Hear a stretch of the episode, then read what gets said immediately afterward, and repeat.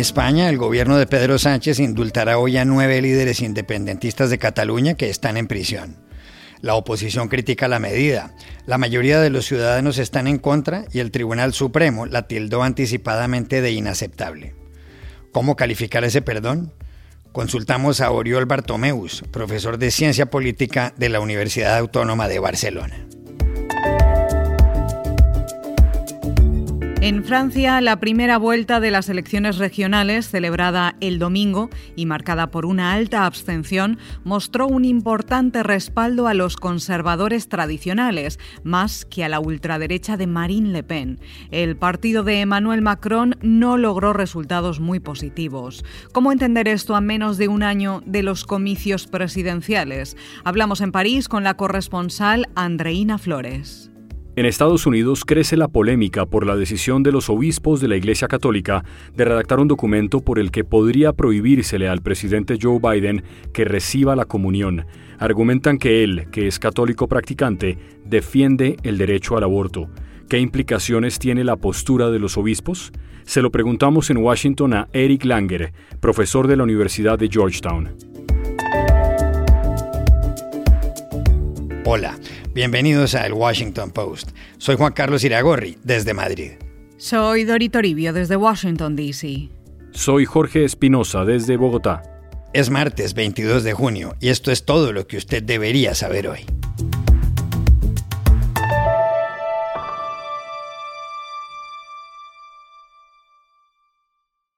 El presidente del gobierno de España, el socialista Pedro Sánchez, hizo ayer en Barcelona un anuncio que ha producido reacciones encontradas y muy fuertes. Dijo que el Consejo de Ministros aprobará hoy el indulto de nueve líderes independentistas de Cataluña que están en prisión. Sánchez habló en el Liceu, el gran teatro ubicado en la Rambla, una de las avenidas emblemáticas de la ciudad que desemboca a orillas del Mediterráneo. Fue inaugurado a mediados del siglo XIX y desde entonces ha sido escenario de las más grandes óperas.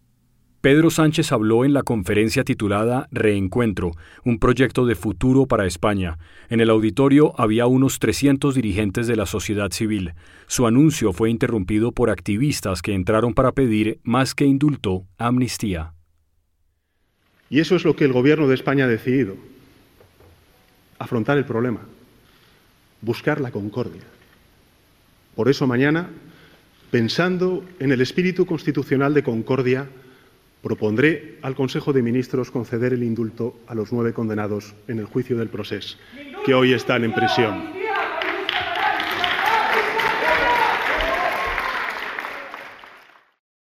Las nueve personas que serán perdonadas están privadas de la libertad hace tres años. Purgan condenas por sedición y otros delitos de hasta 13 años de cárcel. Fueron halladas culpables por haber impulsado el llamado procés, en catalán, el proceso independentista. El proceso culminó con un referendo celebrado el 1 de octubre de 2017, convocado por la Generalitat, que es el gobierno regional de Cataluña, donde se preguntaba a los votantes si estaban de acuerdo o no con que esa región se escindiera de España. Más del 90% de los votantes contestaron que sí, y hubo una participación del 43%, con un problema. Tres semanas antes, el referendo había sido considerado ilegal por el Tribunal Constitucional Español.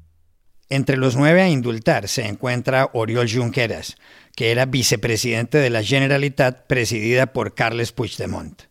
A finales de octubre de 2017, Puigdemont declaró unilateralmente la independencia de Cataluña. Ahora está en Bélgica. Huye de la justicia española. Cataluña, en el noreste de España y cuya capital es Barcelona, es una de las 17 comunidades autónomas del país y uno de sus motores económicos. Históricamente ha sido sede de un movimiento secesionista muy fuerte. La Constitución española no contempla una independencia como la que se ha planteado en esa región. El principal líder de la oposición, Pablo Casado, que es la cabeza del Partido Popular, el PP, conservador, ha arremetido en las últimas horas contra la decisión de Pedro Sánchez.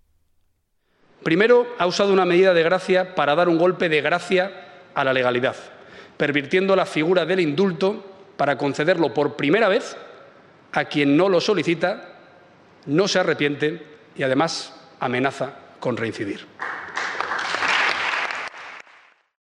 Un sondeo de la firma Ipsos concluyó la semana pasada que el 53% de los españoles no apoyan el indulto. España tiene 46 millones de habitantes, 8 millones viven en Cataluña. El pasado 26 de mayo, el Tribunal Supremo dictaminó que ese perdón sería inaceptable.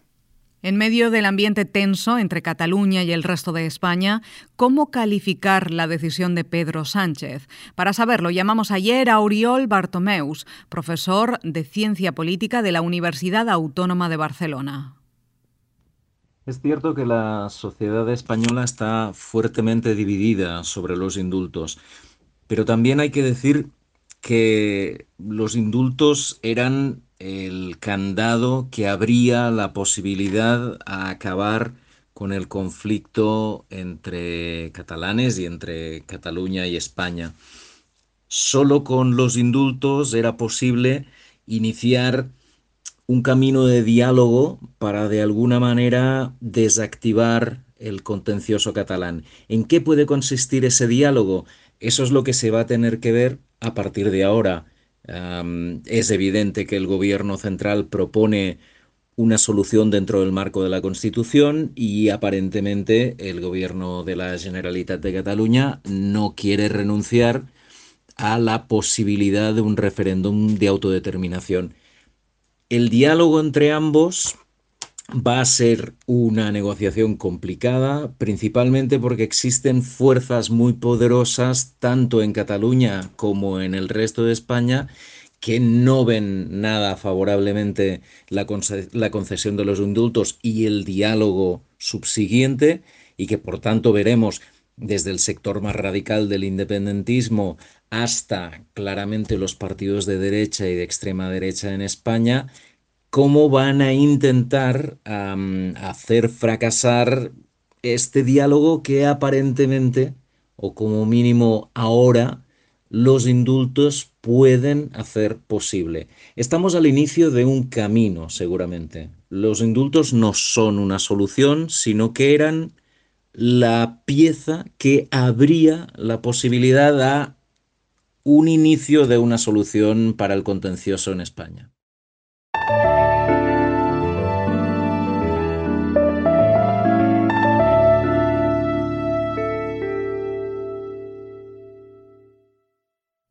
La primera vuelta de las elecciones regionales en Francia, que tuvo lugar el domingo, ha dejado unos resultados que pueden influir en los comicios presidenciales que se celebrarán dentro de diez meses.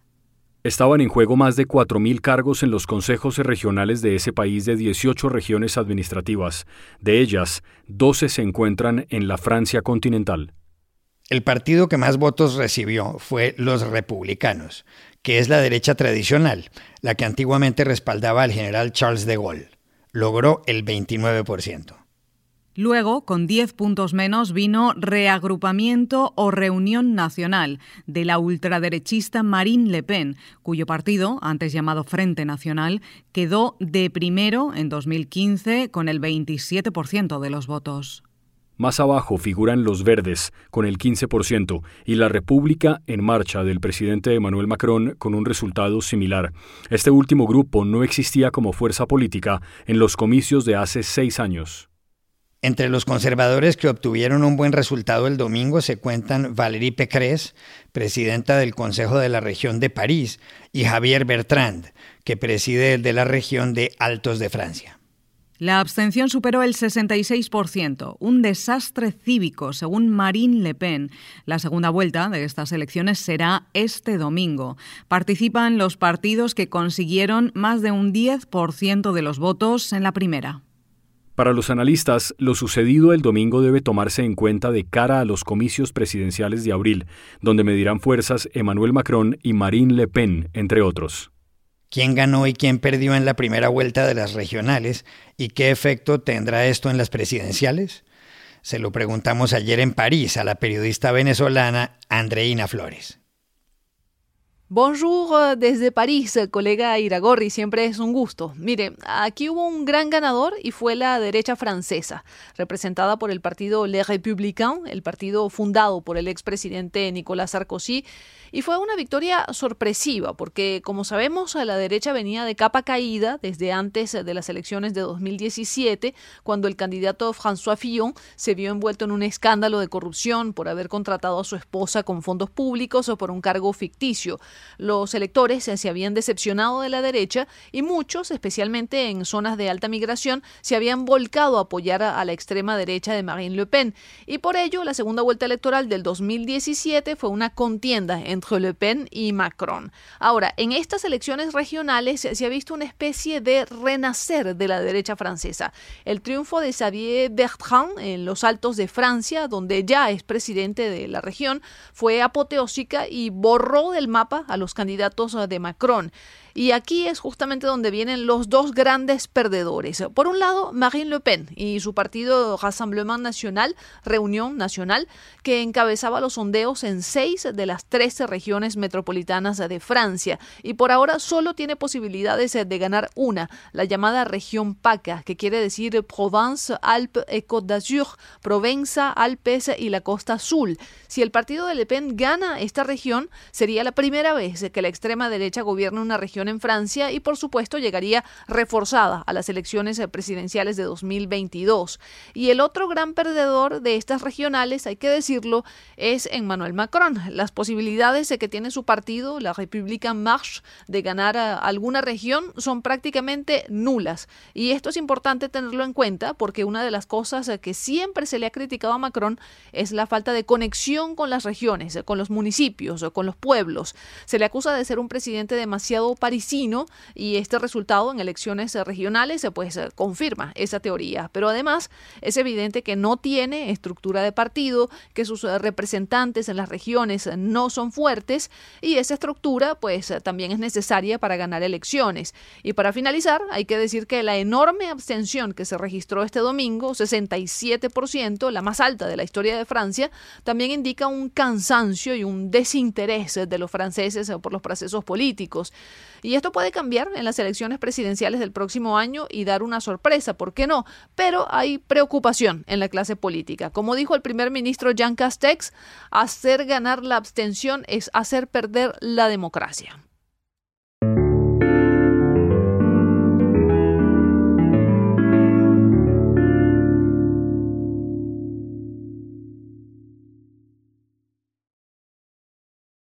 El viernes de la semana pasada, la Conferencia Episcopal de Estados Unidos tomó una decisión que ha generado una controversia de fondo con respecto al presidente Joe Biden.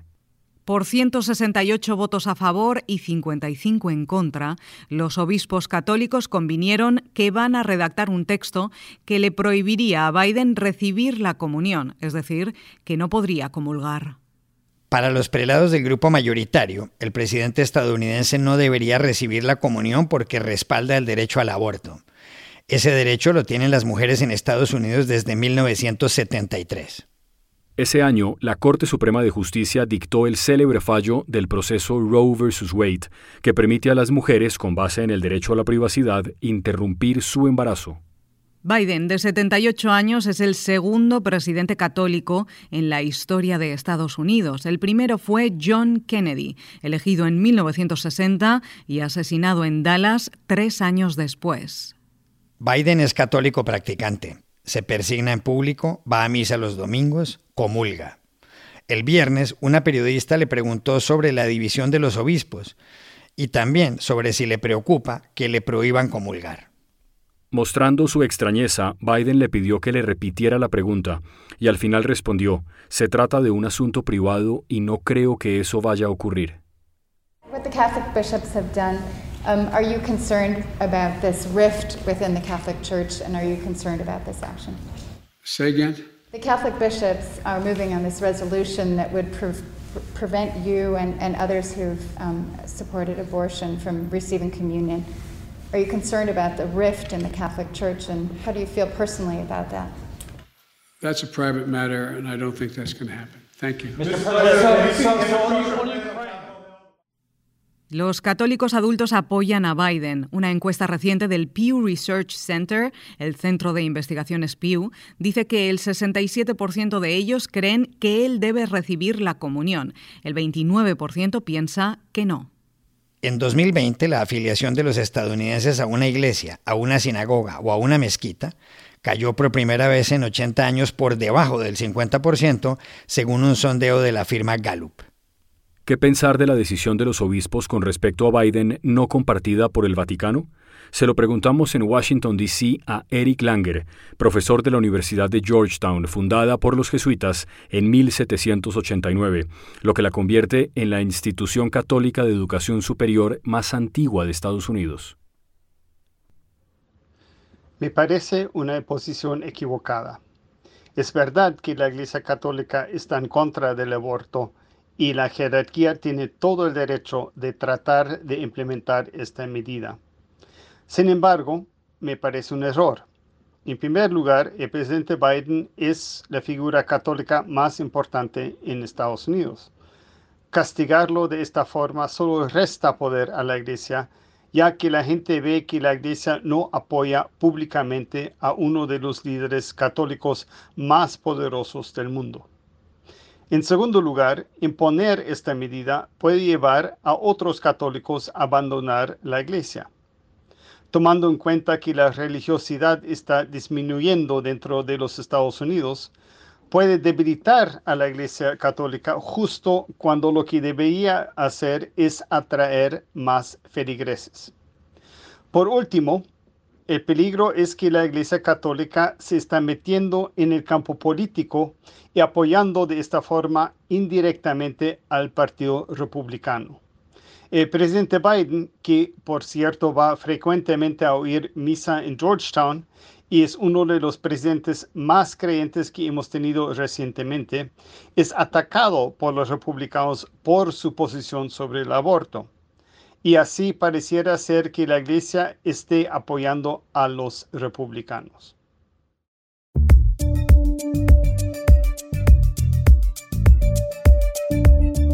Y estas son otras cosas que usted también debería saber hoy.